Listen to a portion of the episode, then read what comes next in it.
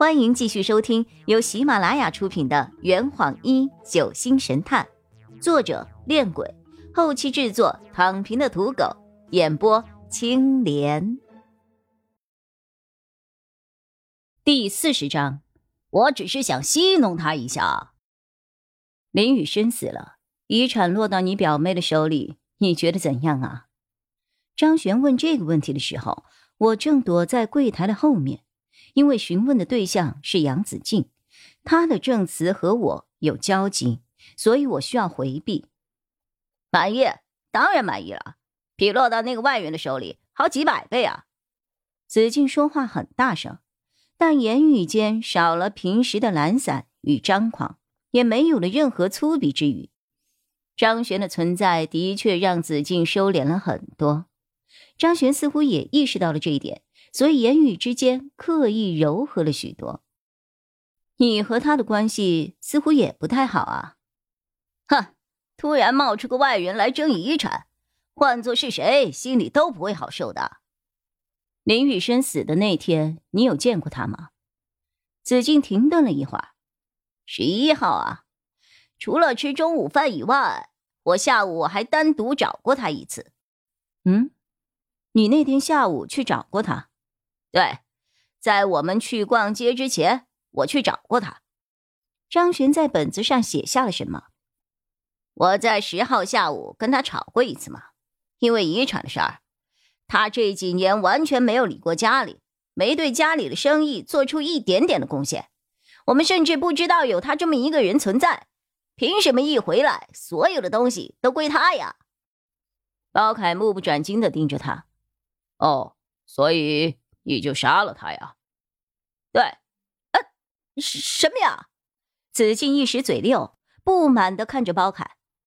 我是无意间看到了他女朋友跟那个研究生小哥不清不楚的搞在一起，所以就想去嘲笑他一下。可我没有杀他呀，我走的时候他还猖狂的要死啊！你们当时都说了什么？子敬犹豫了一下，散漫的回答。我就嘲笑他，马上就要被别人给挖墙脚了。他说他女朋友欠了他很多钱，没那么容易跟他分手的。又说，又说什么？我癞蛤蟆想吃天鹅肉，追你还不如去吃屎之类的。我当时真的想揍他一顿，但看在他脑袋上有块淤青，我最后还是忍住了，没有动手。我当时就气不过呀，越想越气。什么叫做癞蛤蟆想吃天鹅肉啊？然后我就到子欣的房里找你一起去逛街了。嗯，那我们回来之后呢？张璇还是给子静留了一些面子，刻意跳过了逛街的过程。啊，我们回来的时候，我去了一趟厕所，应该是呃五点二十吧。我记得当时在林雨生房间门口碰到了雨涵，他那个时候问了我时间。你去林雨生房间做什么呀？说到这儿，子静又沉默了。张璇再问了一次，不过这一次他多补充了一句：“我们发现林雨生的房里少了一些东西，在面子面前，还是清白更重要。”杨子静立刻说。我我没偷东西啊，我就是气不过，在厕所里打了一瓢脏水，泼到他的床上而已。我只是想戏弄他一下，没拿他别的东西啊。你在林雨生房间里的时候，没有别人进来过吗？啊，没有。你接着说吧。我捣完乱之后就准备离开了，结果一开门，雨涵就站在外面，差点把我给吓死。他说他来找林雨生，我当然不能让他进门了。于是我就告诉他林雨生在阳台，然后我就下楼去找你了。张璇点了点头，嗯，后面的事情我都知道了。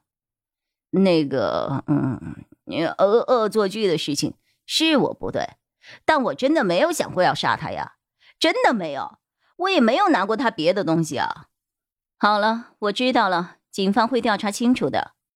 问完了所有问题后，张璇不耐烦的把他打发走了。我又从柜台后面蹦了出来。他说的倒没什么问题，跟我的时间基本相符。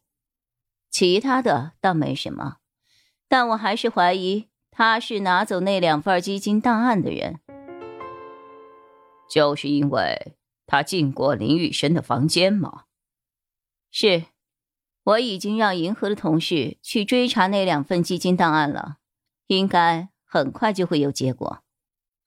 那我们下一个问谁？我有些迫不及待了。